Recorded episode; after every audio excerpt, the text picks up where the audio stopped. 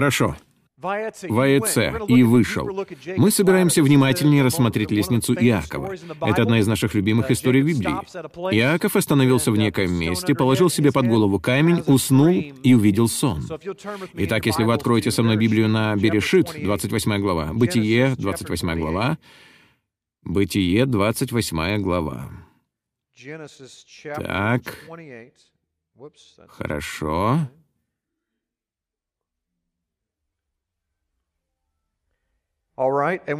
И мы начнем с 10 стиха. На прошлой неделе мы говорили о чем? Мы говорили об Иакове и Исаве.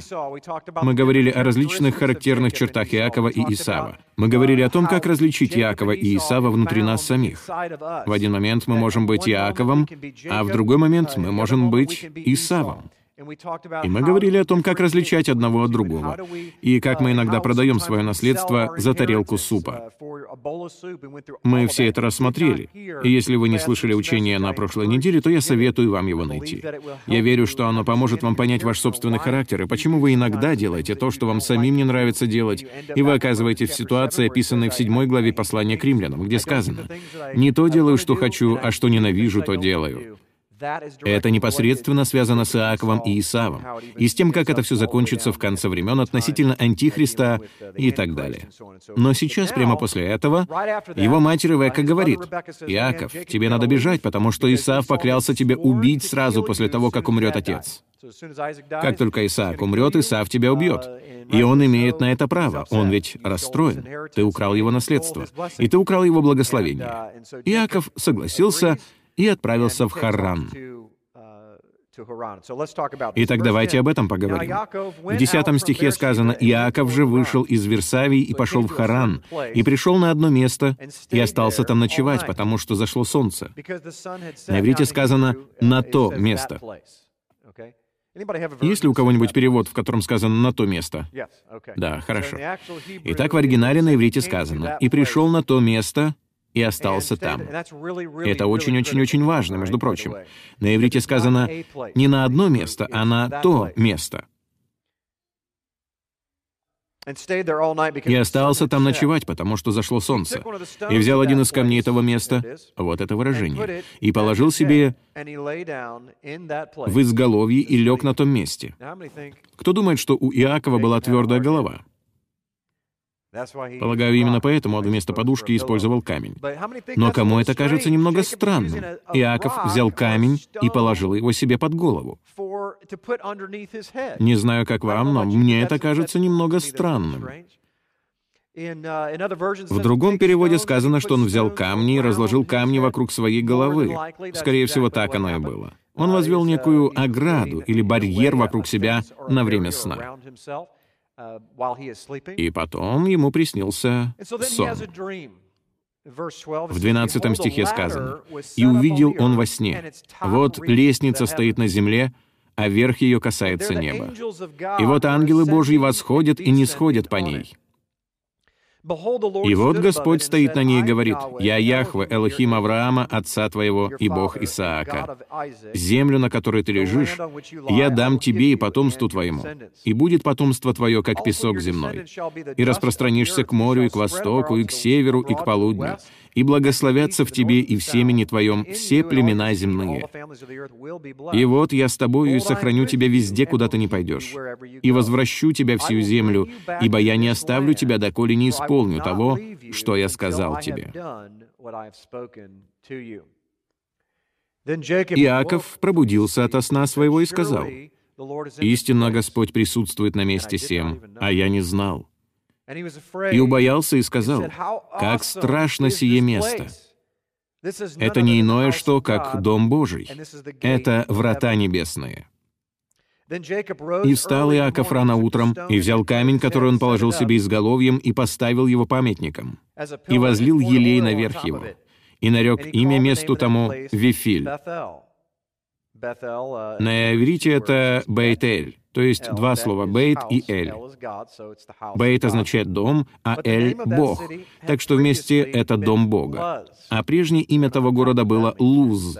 Через минуту мы разберем значение и этого слова. «И положил Иаков обед, сказав, «Если Бог будет со мной и сохранит меня в пути сем, в котором я иду, и даст мне хлеб есть и одежду одеться, и я в мире возвращусь в дом отца моего». В скобках читается «И меня не убьет мой брат». «И будет Господь моим Богом, то этот камень, который я поставил памятником, будет домом Божьим». Из всего, что ты, Боже, даруешь мне, я дам тебе десятую часть.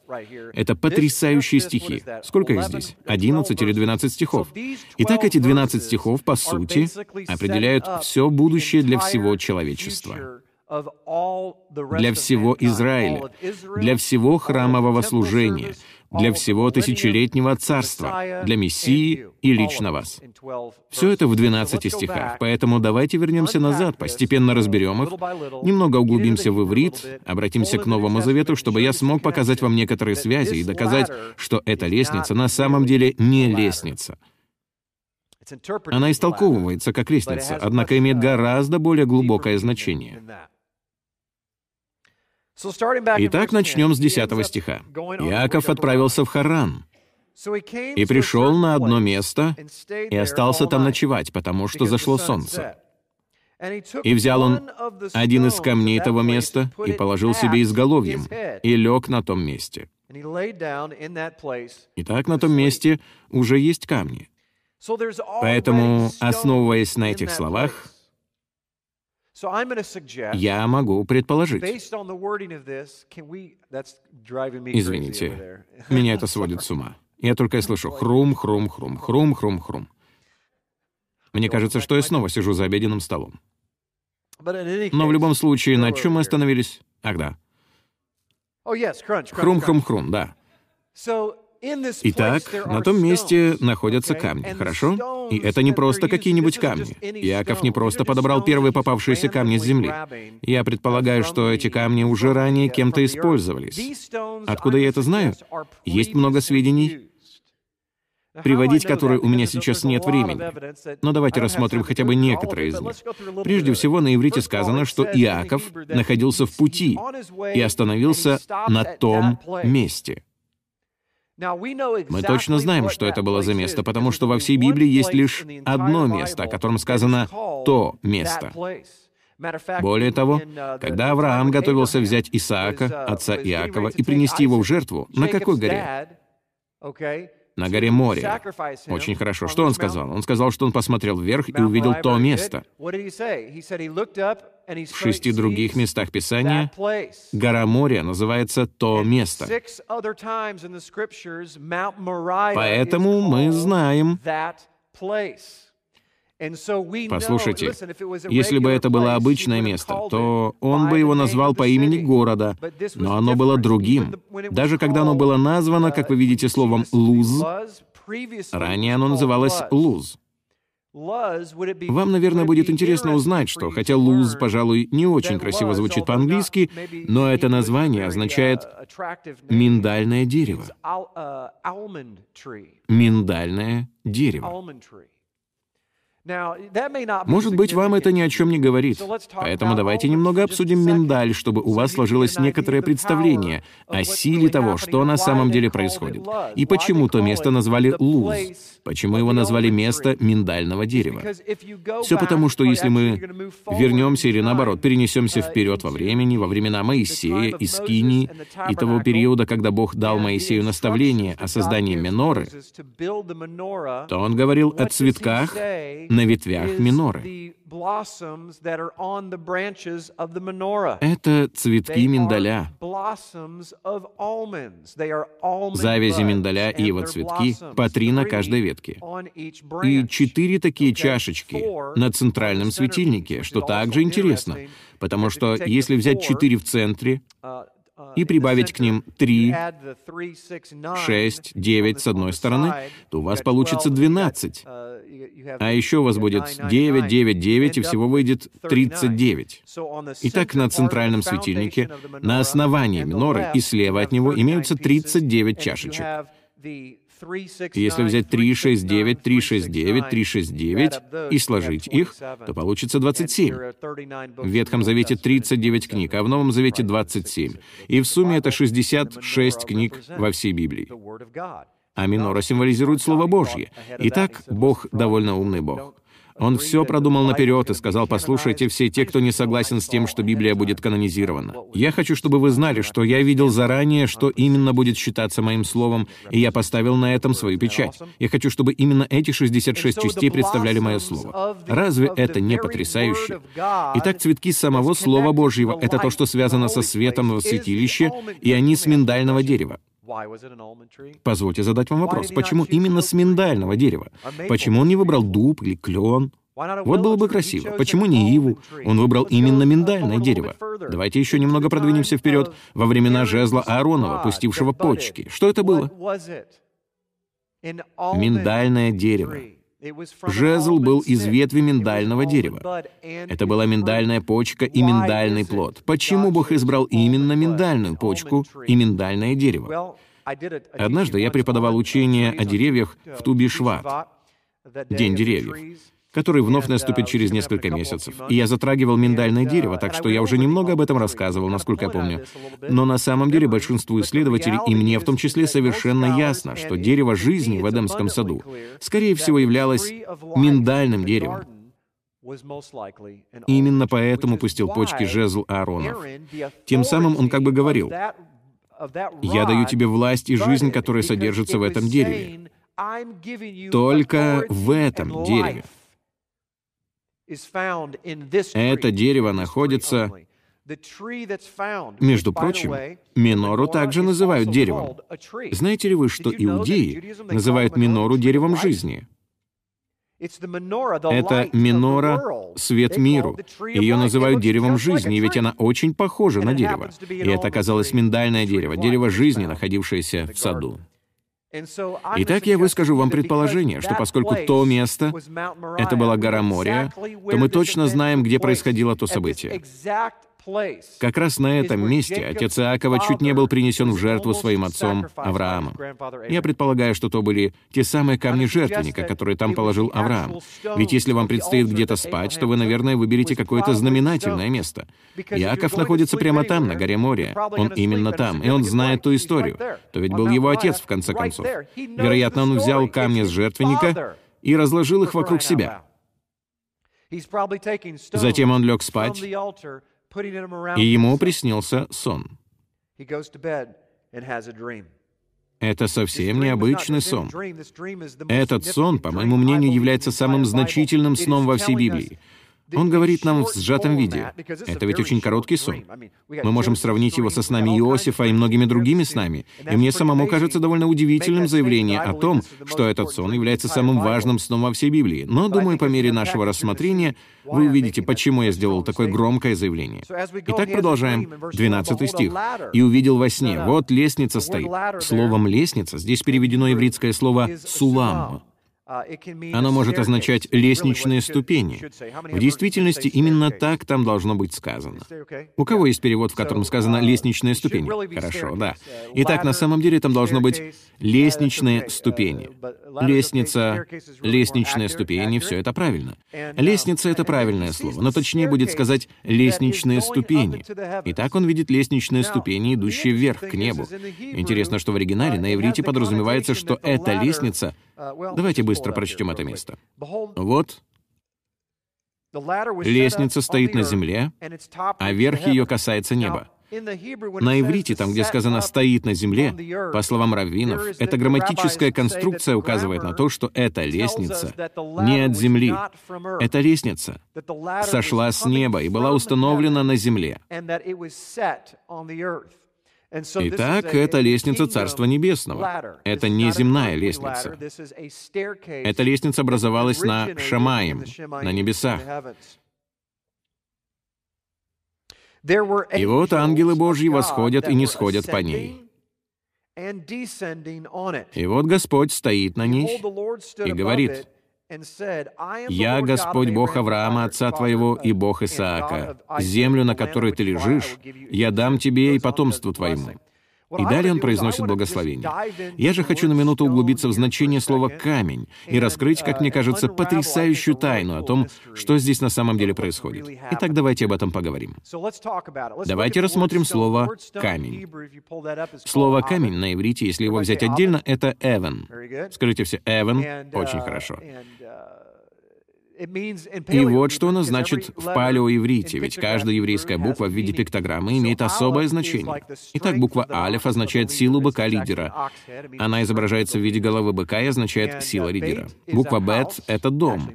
Она действительно означает «дом» на иврите. И последняя буква, которую вы видите слева, это «нун».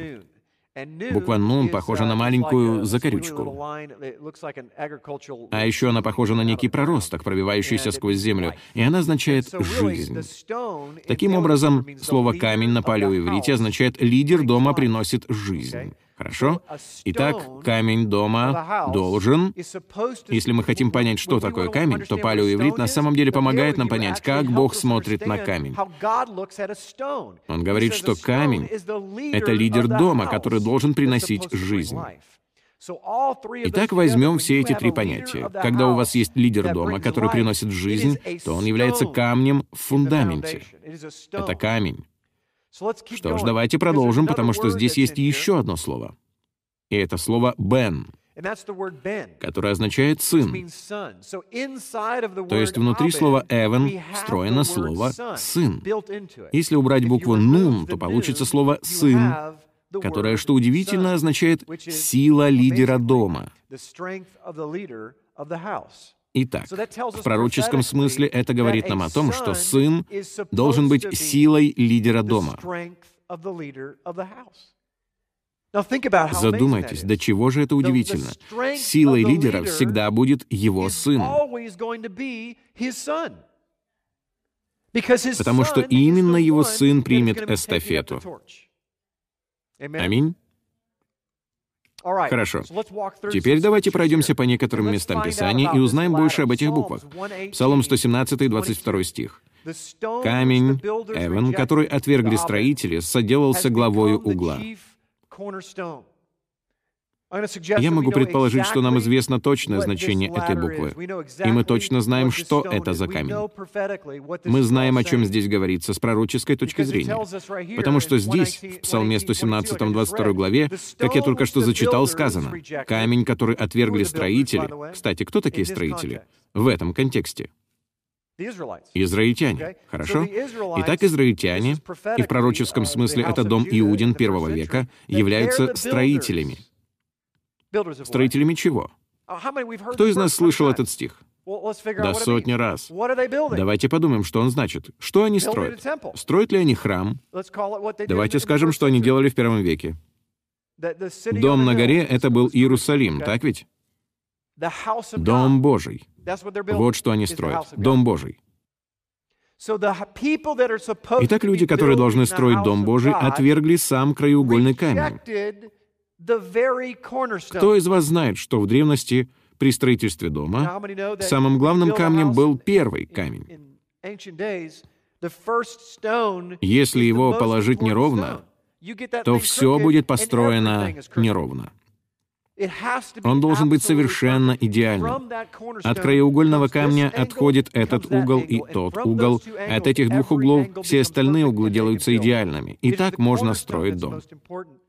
Именно краеугольный камень является самым важным. Поэтому при строительстве дома первый камень, на который будут класть все остальное, является самым важным камнем. Меня поражает то, что мы как пристройка называемся как? Строители строят храм. А мы как называемся? Мы — это храм. И еще мы называемся как? Я слышал, кто-то это сказал. Живые камни.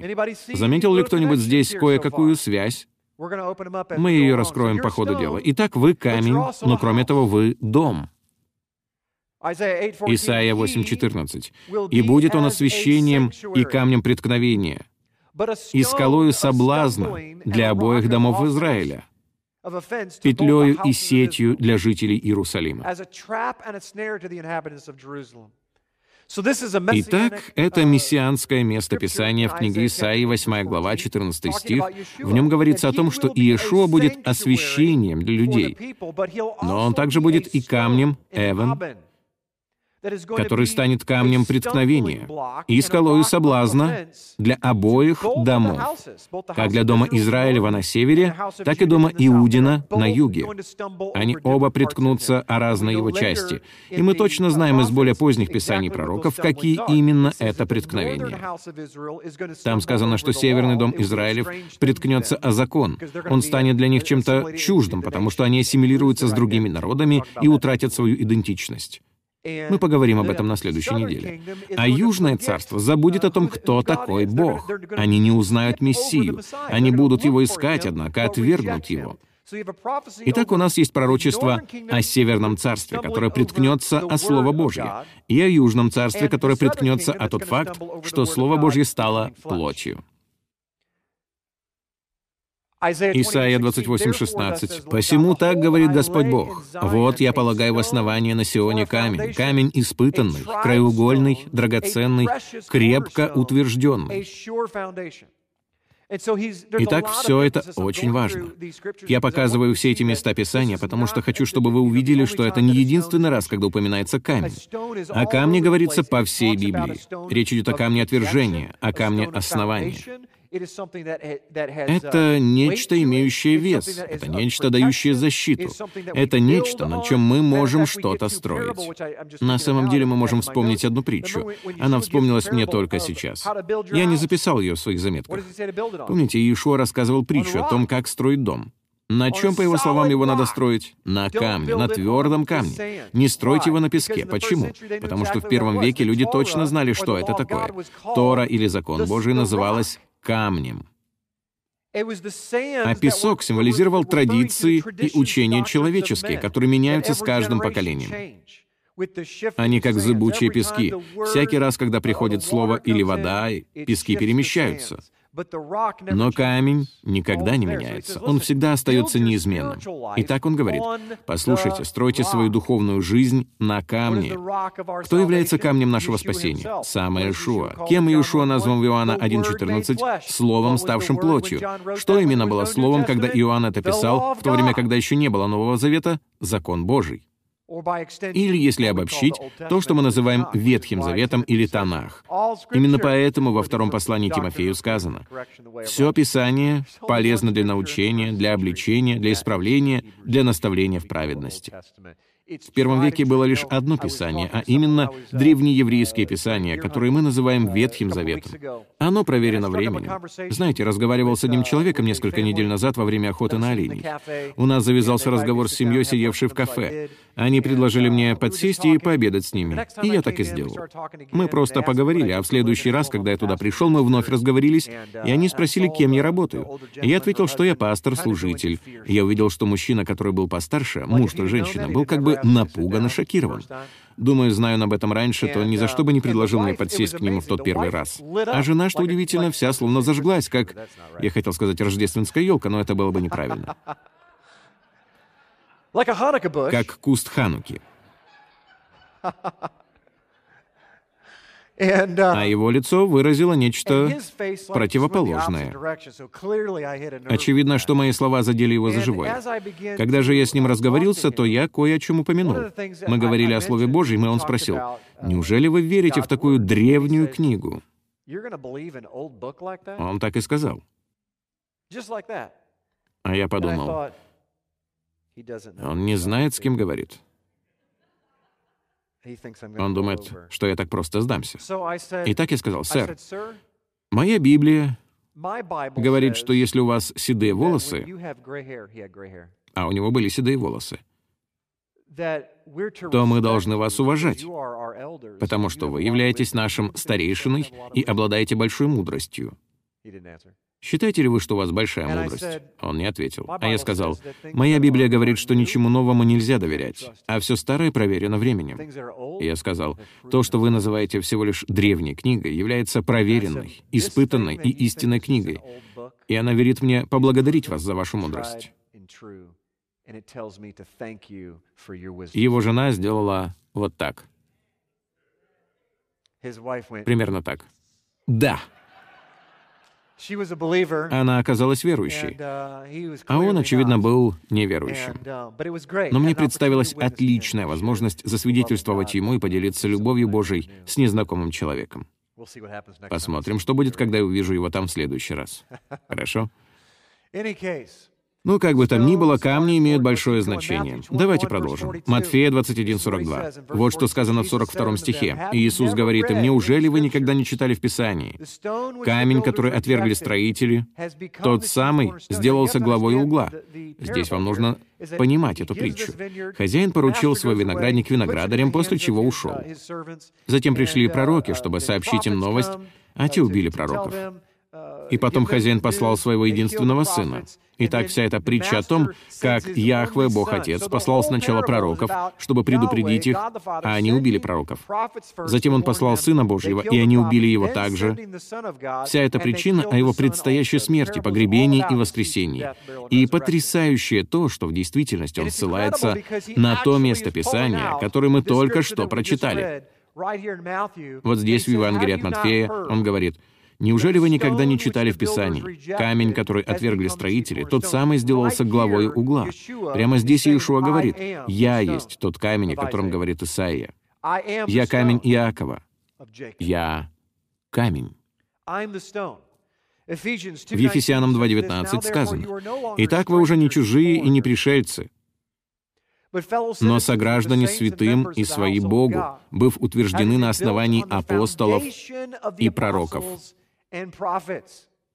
Опять речь идет об основании. Имея самого Иешуа Мессию краеугольным камнем, на котором все здание, слагаясь стройно, возрастает во что? в святой храм в Господе, на котором и вы устрояетесь в жилище Божие Духом. Может быть, вы этого не заметили, но я так разволновался, когда дошел до второй главы послания к Ефесянам, потому что Яхва начал показывать мне образы, которые я до тех пор не осознавал в полной мере на таком уровне. И вот что это такое. Я знаю, что все мы являемся храмом. Я знаю, что вы храм Духа Святого. И в современном христианстве, особенно 15 лет тому назад, когда стали говорить, что христианство — это не религия, а взаимоотношения, мы кое-что упустили из виду, когда мы говорили так. Ведь вот что произошло. Мы сделали христианство нашим личным. Мы сделали его нашим личным делом. Это мое хождение с Богом. Как только мы вывели его из коллективной сферы, что подразумевается в основании, сделанном из многих живых камней, и сделали его уделом отдельных камней, говоря «это мое хождение с Богом», то угадайте, что это значит? Есть пути, которые кажутся человеку прямыми.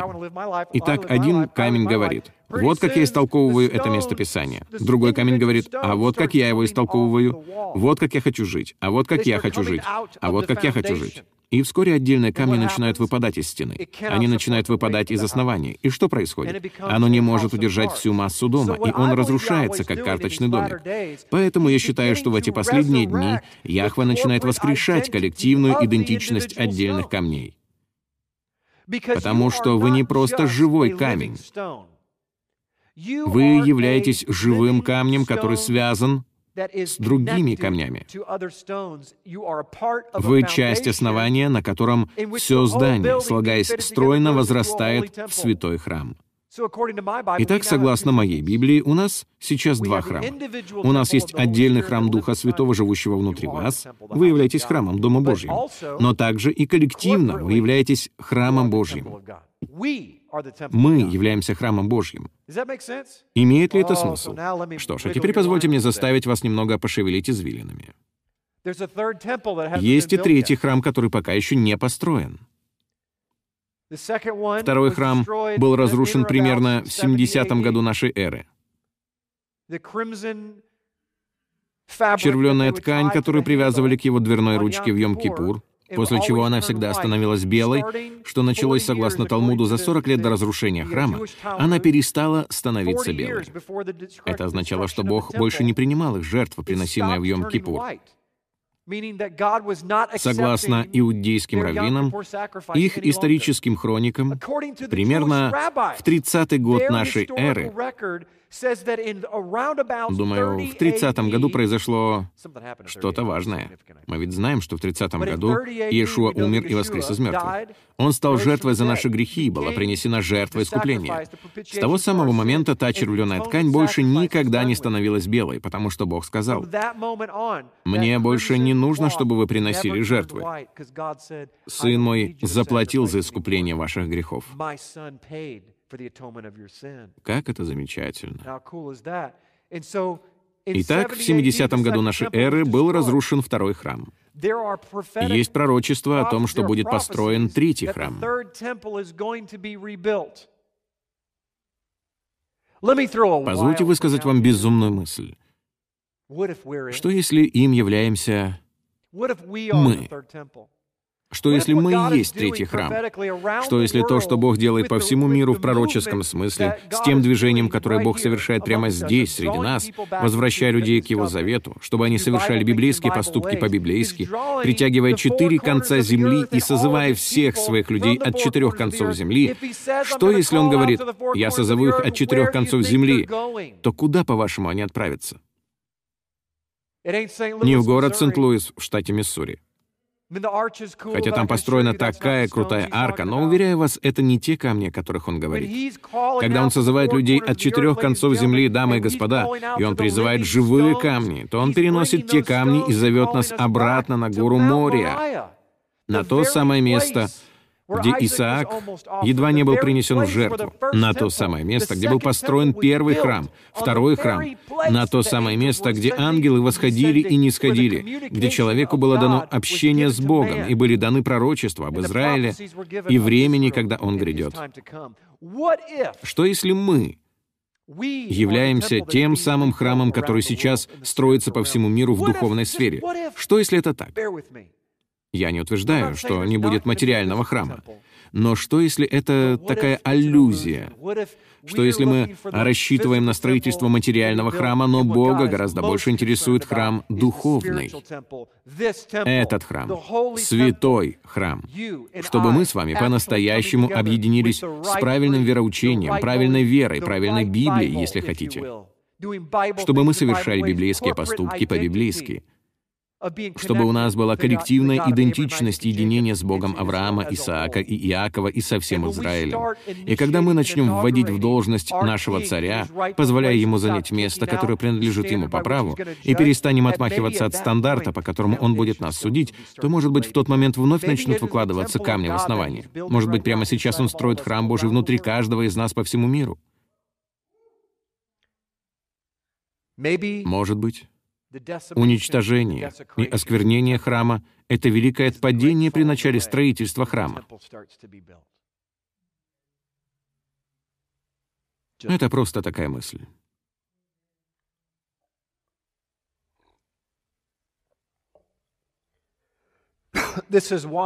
Именно поэтому так важна любовь, так важна община, так важна структура. Именно поэтому камнями в основании являются кто? Иешуа, апостолы и пророки. Структура лидерства, которую он дает даже в местных синагогах, по местных собраниях первого века, состоит из апостолов, пророков, учителей, евангелистов. Предназначение всех этих людей в том, чтобы быть основанием для вас — для того, чтобы возрастал храм Божий. Все мы являемся его частями, как мы в этом сейчас убедимся.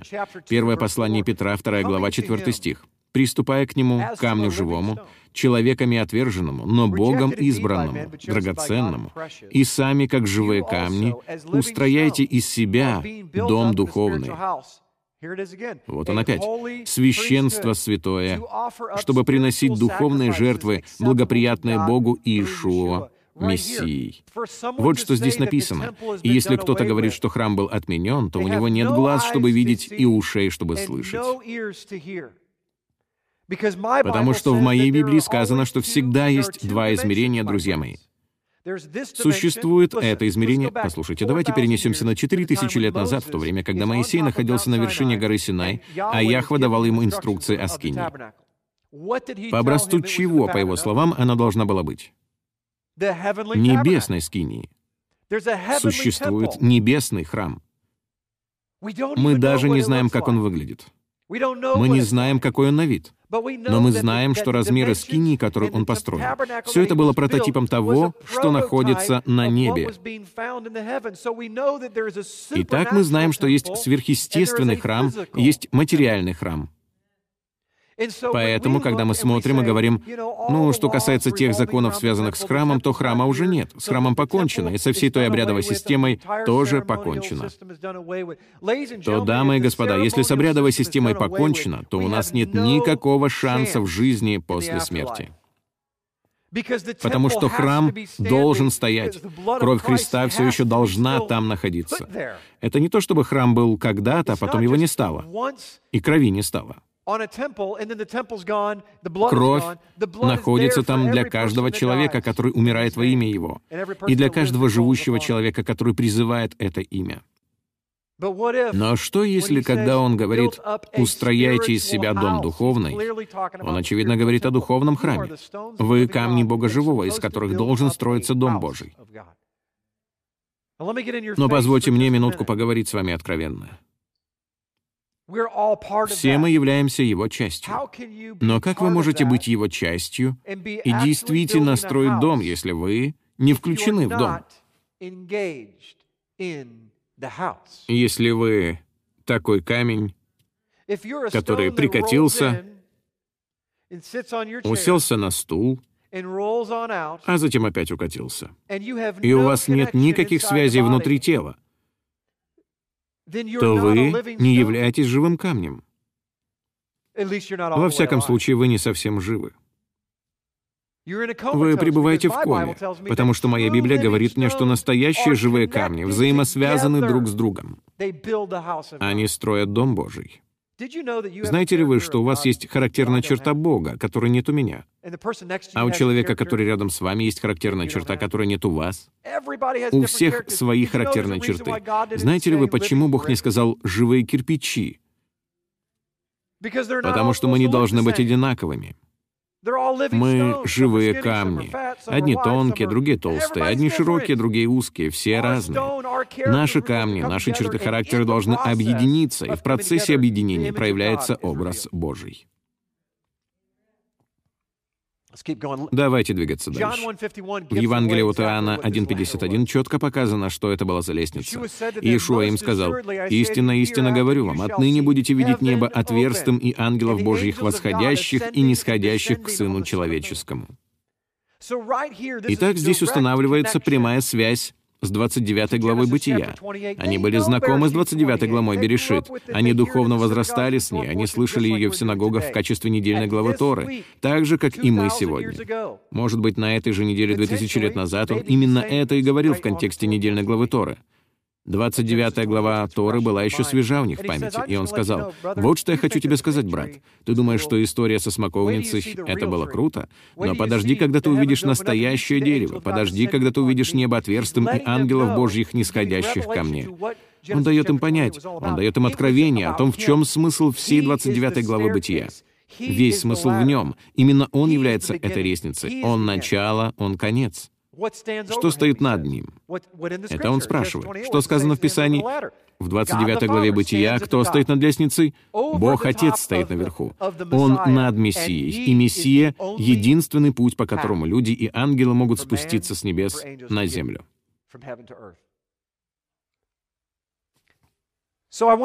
А теперь я хочу показать вам одну картинку, чтобы дать вам некоторое представление о том, что, возможно, и видел Иаков.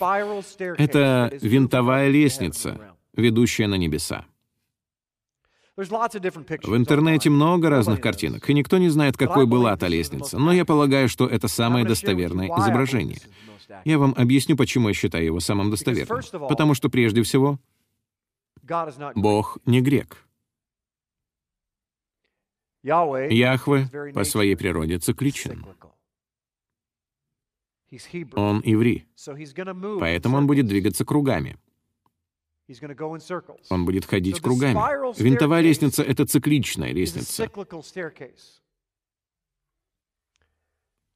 Знаете, на что она еще может быть похожа? На ДНК. А теперь я подойду к этой теме с научной точки зрения. Кто любит Бога и науку? Сейчас мы точно выясним, какой именно была лестница Иакова. Лестница Иакова. Я тебе еще даже не сказал. Она воистину пророк, она уже точно знает, что я скажу. Нити ДНК. В вашем организме имеется двойная спираль ДНК или молекула ДНК. Она выглядит точно как лестница, но при этом она спиральная. Если хотите, это винтовая лестница. Если мы углубимся в рассмотрение ДНК, то я смогу указать вам на некоторые связи. Прежде всего, существует 23 пары хромосом. Всего 46 хромосом, 23 пары. На самом деле у вас есть лишь 22. Но прежде чем я дойду до 23, Хорошо, давайте возьмем 22. 22 из них называются аутосомами. Они одинаковы у мужчин и у женщин. Итак, 22 пары. А в еврейском алфавите 22 буквы. Все, из чего состоит все творение, это 22 буквы. Все, что делает вас мужчиной или женщиной, это 22 буквы, 22 пары. Итак, остается одна дополнительная пара. Ее обозначают буквами X или Y. Она определяет ваш пол, мужской или женский. Вот что такое 23-я пара. Итак, давайте это рассмотрим. Когда я это изучал, Бог сказал, я хочу, чтобы ты рассмотрел число 23. Итак, 23-я пара — это половые хромосомы. В 1 Коринфянам 10 глава 8 стих сказано, «Не станем блудодействовать, как некоторые из них блудодействовали, и в один день погибло их 23 тысячи». Мне это показалось интересным. Почему погибло именно 23 тысячи, а не 22? Может быть, это потому, что у человека 23 пара хромосом, это половые хромосомы, эти люди нарушили собственную идентичность, и поэтому он убил 23 тысячи из них. Как я уже упоминал ранее, всего в ДНК человека 46 хромосом которые и составляют весь наш храм. Мне кажется потрясающим то, что во всей Библии есть лишь один стих, содержащий данное число. В нем сказано, «На это сказали иудеи, сей храм строился 46 лет». Евангелие от Иоанна, 2 глава, 20 стих. «И ты в три дня воздвигнешь его?» Храм строился 46 лет. Точное число храма Духа Святого, то есть вас. И им потребовалось 46 лет, чтобы построить материальный храм. Он собирался разрушить его и восстановить за три дня. Итак, мы уже знаем, что он приравнивает храм к самому себе. То есть он является храмом. Вы являетесь храмом. Обратите внимание вот на что. В настоящее время считается, что каждая молекула содержит две видимые нити ДНК. Две внешние нити молекулы ДНК. Поразительно то, что многие генетики Многие генетики полагают, что в молекуле ДНК есть 10 скрытых нитей. На сайте «Моя Академия наук» приводятся следующие слова Марко Торреса. Вопрос состоит в том, сколько нитей ДНК могут иметь люди. Некоторые генетики заявляют, что в будущем у людей будет 12 нитей. Поразмыслите об этом минутку.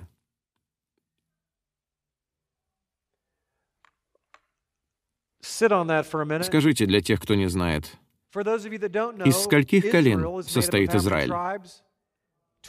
Из 12. Они были разделены на несколько царств. На два.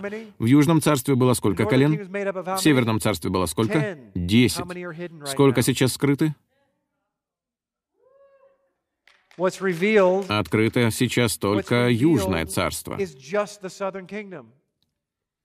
Дамы и господа, вот что мы видим. Послушайте, вот почему я так взволнован. То, что мы видим сегодня в земной сфере от первоначального образа Божьего, это всего лишь две открытые нити дома Иудина. Лишь две из них целы. На сегодня только они сохранились. Но истинный образ Божий, истинный храм Духа Святого — это все 12 нитей вместе. Просто 10 из них пока сокрыты. А вот что вас совершенно потрясет. Кто-то говорит, я уже потрясен. Сегодня есть другие религии, вообще не признающие Бога Библии, которые утверждают, что существует 12 нитей ДНК и 10 нитей — это духовные гены, связывающие людей с высшим божеством. От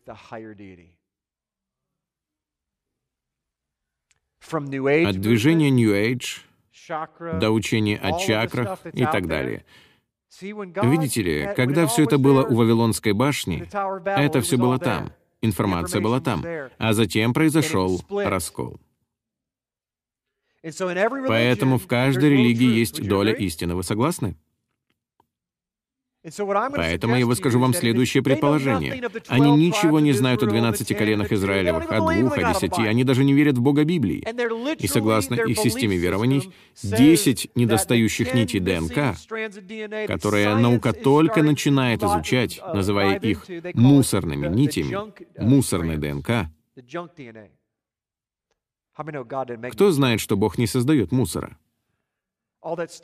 Все эти явления, суть которых ученые не понимают, предназначены для того, чтобы выставить их глупцами, когда он откроет их суть. Но говорят, что те десять нитей на самом деле являются духовными дарами. Знаете ли вы, это анонс следующей недели, знаете ли вы, что в доме Ефрема Ефрем называется даром? Он дар. Он духовный дар, потому что он не притыкается о камень преткновения. В действительности Ефрем то есть мы, дамы и господа, вы, как чада Бога Живого и последователь Авраама, Исаака и Иакова, если вы верите в Иешуа Мессию, то вы по самой своей природе берете камень преткновения, который отвергли строители, который отвергли две нити. И если вы хоть немного знакомы с тем, что такое ДНК, вы соединяете марши лестницы, так, чтобы сам Бог и ангелы смогли восходить и не сходить, ходить вверх и вниз, и исцелять целые народы. Вы создаете Божье основание. Вы буквально создаете образ Божий в земной сфере. Именно духовные дары, данные вам Богом, являются скрытыми нитями ДНК образа Божьего. Ну же, воздайте Богу хвалу. Проверьте у себя пульс, если вас это не взволновало. В 1 Петра 2.4 сказано, «Приступая к нему, камню живому, человеками отверженному, но Богом избранному, драгоценному, и сами, как живые камни, устрояйте из себя дом духовный, священство святое, чтобы приносить духовные жертвы, благоприятные Богу Иешуа Мессией». Сама ваша ДНК, друзья мои, взывает о том, чтобы два дома Израиля восстали едины. Сама ваша ДНК является образом Всевышнего Бога. Я предлагаю вам следующее. В саду у человека было 12 нитей в его ДНК. Изначально в саду было 12 нитей, я в это верю, и они действовали в свою полную силу. Если же 12 нитей действуют в свою полную силу, а мы являемся совершенным духовным образом Всевышнего Бога, тогда сам Бог способен мгновенно спускаться, а мы можем познавать Его, мы можем ходить с Ним, мы можем слышать Его голос в саду, потому что все духовные дары действуют в свою полную силу. Когда Иешуа находится на земле, где, по-вашему, он действует? Почему, по вашему мнению, он должен быть божественным? Он не может не иметь все 12 нитей. Ему необходимо иметь все духовные дары в полной мере. Как, по-вашему, он слышал голос Отца? Он ведь говорил, «Я делаю только то, что мне говорит Отец». Он исцеляет, пророчествует, увещевает, проповедует, учит, запрещает, причем все эти дары идеально сбалансированы. Он действует так, как действовали мы в саду. И я считаю, что когда человек согрешил, произошло следующее — на самом деле, средняя часть этой нити ДНК представляла собой свет. И когда свет был утрачен, тот свет, который защищал остальные десять нитей, наступил упадок. Очень интересно, что на иврите слово, переведенное у нас как «лестница», содержит опечатку. Оно не совсем правильно написано, в нем недостает буквы «вав». И мудрецы выяснили, что всякий раз, когда вы сталкиваетесь со словом, написанным неправильно, а это слово специально написано неправильно, в нем недостает буквы «вав». Это значит, что чего-то не хватает. Это отклонение — это второй сорт по отношению к тому, чем оно должно быть. Итак, это попросту означает, что лестница, подаренная Богом людям, чтобы ангелы могли по ней восходить и не сходить, еще не была открыта в полной мере. Она еще не была установлена, так, чтобы мы могли это делать. Еще должна была пролиться кровь Христа. Еще должен был быть положен камень в основание, так, чтобы мы смогли на самом деле восходить и не сходить, и быть такими, какими мы и были созданы. Задумывались ли вы когда-либо о том, что именно происходит, когда вы принимаете спасение? В чем суть понятия «духовный рост»? На самом деле вот что вы делаете. Восстанавливаете 10 нитей. Яхва ремонтирует эти 10 нитей. И что такое эти 10 нитей, если не дары Духа Святого? Это дары, которые Бог дал телу. Ведь что Он говорит? Для чего, как Он заявляет, используются дары? Для созидания или строительства святых? То есть, как мы только что описали, Дома Божьего. Итак, это духовное, как это на самом деле переводится с греческого, ваша духовная составляющая восстанавливает вашу сущность. И чем более духовным вы становитесь при помощи духовных даров, тем лучше вы можете его слышать. тем ближе к нему вы становитесь, тем больше вы принимаете благословений, тем чаще вам удается отличать левое от правого, тем больше у вас видений, снов, пророческих слов. Вы будете все время ходить в Его присутствии, не заботьтесь о том, что происходит вокруг вас, ведь вы будете знать, что каждый ваш шаг предопределен. Страх не проникает в вашу душу. Беспокойству нет места в вашей жизни. Вы ходите в состоянии Адама. Вы ходите в своем изначальном состоянии. Вы ходите в своей истинной идентичности, как Израиль. Вы соединяете одно и другое. Имеет ли это смысл? Аллилуйя. Посмотрим, есть ли что-нибудь еще. Давайте завершим вот чем. Бог сказал мне дочитать эту главу. У меня осталось 2%.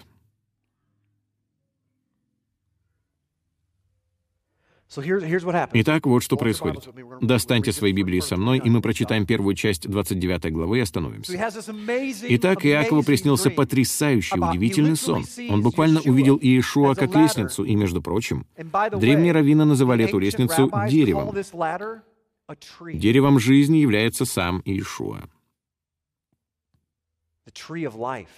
Кого в храме символизирует минора? Миндальное дерево. Иешуа. Это образ Иешуа. Теперь вы совсем по-другому будете смотреть на минору. Кому из вас теперь, как и мне, стыдно, что несколько лет назад мы смотрели на минору и говорили, это что-то иудейское? Мы даже не знали, что она является буквально символом Мессии. Это символ Слова Бога Живого. Как же я могу не хотеть, чтобы она стояла на каждом окне в моем доме? Итак, обратите внимание на эти слова в 29 главе 1 стихе. «И встал Иаков и пошел в землю сынов Востока, и увидел, вот на поле колодец, и там три стада мелкого скота, лежавшие около него, потому что из того колодезя поили стада». Вот что здесь так замечательно. Да, это так классно. Я мог бы здесь об очень многом рассказать, но мне надо заканчивать. Сейчас в мире есть три стада — Три. И все. Могло бы быть 12 стад. Разве было бы не классно? Их могло бы быть 4, 5. Можно было бы указать любое количество стад у того колодезя. Но в тексте сказано, что три стада было у колодезя. Так получилось, что у пророков говорится об этих трех стадах. Речь идет о доме Израилевом, речь идет о доме Иудином, и речь идет о народах Гаим, язычниках. В мире есть лишь три эти стада. Они находятся у колодезя, и все они жаждут.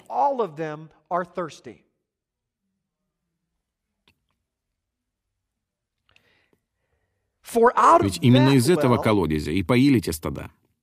Обратите внимание на следующую часть этого стиха. Над устьем колодезя был большой камень. Когда собирались туда все стада, отваливали камень,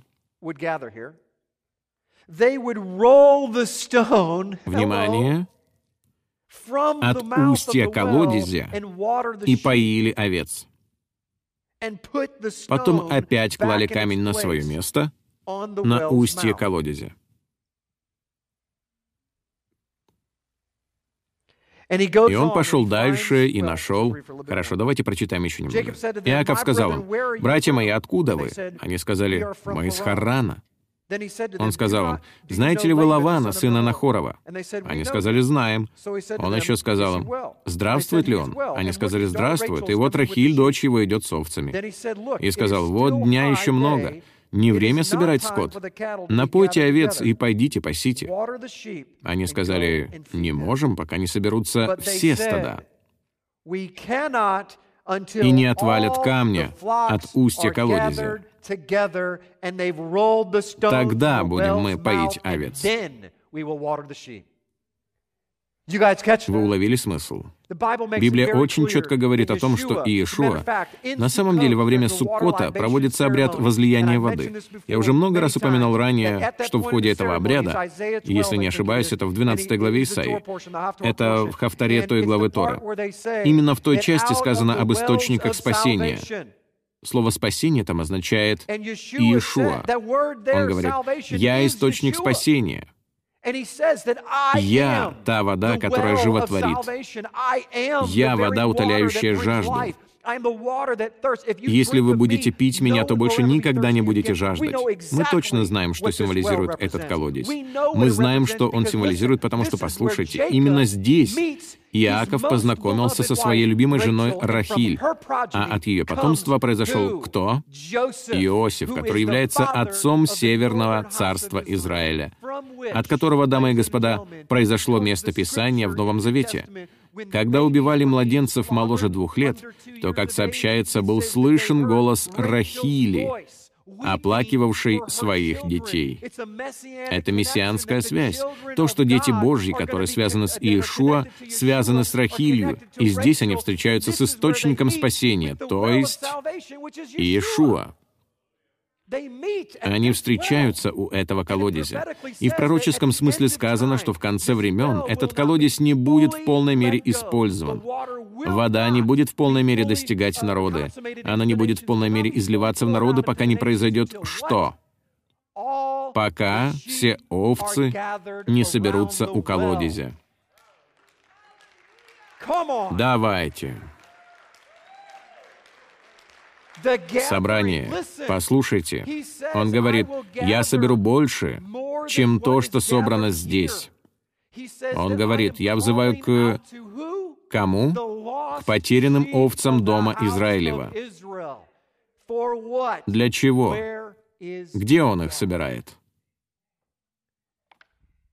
У колодезя Иакова. Это колодец Иешуа. Это тот самый колодец, где матриарх и патриарх в каком-то смысле консумировали свой брак, потому что они этого не знали. Иаков же узнал это сразу, любовь с первого взгляда.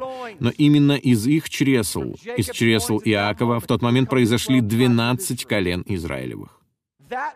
Именно там завязались взаимоотношения, именно там в действительности был рожден Израиль у того колодезя, когда он впервые ее встретил. Затем он встретил Лию, и так далее, и тому подобное. Именно у того колодезя, у того самого источника спасения. И я думаю, так замечательно, что там сказано, что необходимо откатить камень, чтобы высвободить воду для того, чтобы напоить овец. Сейчас, когда вы слышите мой голос,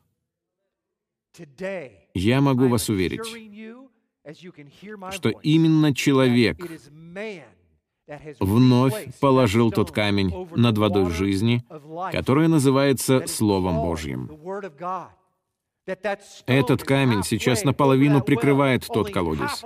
Только половина нашей Библии считается сегодня актуальной. Поэтому мы получаем лишь половину той воды, которая у нас должна быть. Но Бог осуществляет определенный процесс. Он все делает по-своему и полностью устраняет тот камень, при этом созывая своих овец вновь вступить с ним в завет. Аминь. Встаньте со мной. Команда прославления, вернитесь, пожалуйста, сюда, если можете. Или хотя бы кто-нибудь из нее. И прежде чем закончить, я хочу спеть одну песню. Вы не возражаете? Я чувствую, что сегодня мы должны прославить Бога. Вы можете сами выбрать, какую песню хотите спеть. Ту, в которой есть слова «Слава Богу». Кто из вас любит Слово Божье? Давайте сегодня принесем нашему Господу жертву хвалы. Он так благ. И знаете что? Его Слово пребывает вовек. И сегодня я хочу вас ободрить. Что бы вы сейчас не испытывали, какой бы сейчас ни был этап в вашей жизни, до какой бы степени ваша ДНК не пришла в упадок, Бог обращается к вам, чтобы восстановить ее. Это сделает вода Его Слова. Это сделает ваше пребывание в общине. Вы не сможете увидеть того, что вам не видно. Мужчины, если вы не посещаете мужские собрания, то вам следует это делать. Мы готовимся к открытию домашних групп. Станьте их членами. Не надо стоять перед Богом и жаловаться. Мне кажется, меня никто не любит. Тогда как вы сами никого не любите. Сегодня Бог восстанавливает свою церковь, дамы и господа. Кагал, Эклесия, собрание, называйте это как хотите. Яхва исцеляет свои камни, чтобы построить в этом месте Дом Божий. Аминь. Давайте помолимся. Отче, спасибо Тебе огромное за Твою святость. Мы благодарим Тебя за Твое величие. Мы благодарим Тебя, Отче, что не проходит и дня, в который Ты бы спал или дремал. Ты всегда занимаешься своими делами. Ты всегда взываешь к твоему народу. Ты всегда открываешь свои уста и стараешься открыть наши уши. Отче, прости нас за то, что мы были глухи, просматривали Писание, не задавая даже вопросов. Сколько раз, Боже, я сам читал эту историю о лестнице Иакова, просматривал ее, не замечая глубины того, что ты пытаешься сказать. Что Сын Твой есть путь, истина и жизнь, и что на том самом месте, где Ты дал обетование Аврааму, Ты сотворил и путь. Это тот самый сон, который в будущем укажет нам, что те две нити должны соединиться, чтобы духовный человек, новый человек — мог быть вознесен. И мы стали частями той лестницы в лестничных ступенях Божьих, чтобы мы могли быть использованы, чтобы Ты посылал ангелов нам и через нас, чтобы служить другим людям. Господи, я хочу быть частью решения, а не частью проблемы. Прости нас, Боже, если мы сломали какие-то ступеньки на лестнице из-за нашего противления, нашей гордыни, нашего высокомерия, нашего неверия или недостатка веры. Отче, сейчас я чувствую, что Твоему народу нужна надежда. Ему нужна вера. Ему нужна надежда. Но самое главное, ему нужна Твоя любовь. Итак, Отче, я хочу прославить имя Твое сегодня вечером, и я хочу провозгласить, что о каждом человеке, который здесь находится, Бог сегодня думал. И Он произнес Его имя. Он сказал, что Он любит вас, что у Него есть план для вас. Он знал вас еще в чреве вашей матери. И сегодня тот день, когда Он хочет разбить оковы в вашей жизни, не позволяющие вам восходить и не сходить на Его Сына.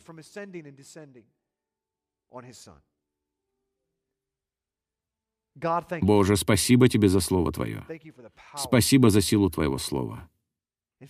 И, Отче, я молюсь, чтобы Ты... Я знаю, Господи, даже финансовая ситуация может казаться не на высоте, даже в нашем служении в настоящее время.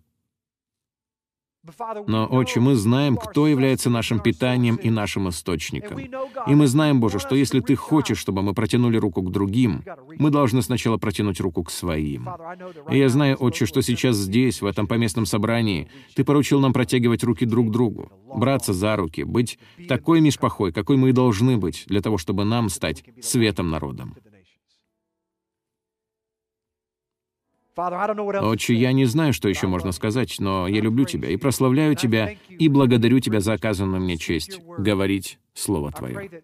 Я молюсь о том, чтобы кое-кто где-то посеял его в свое сердце и навсегда изменился.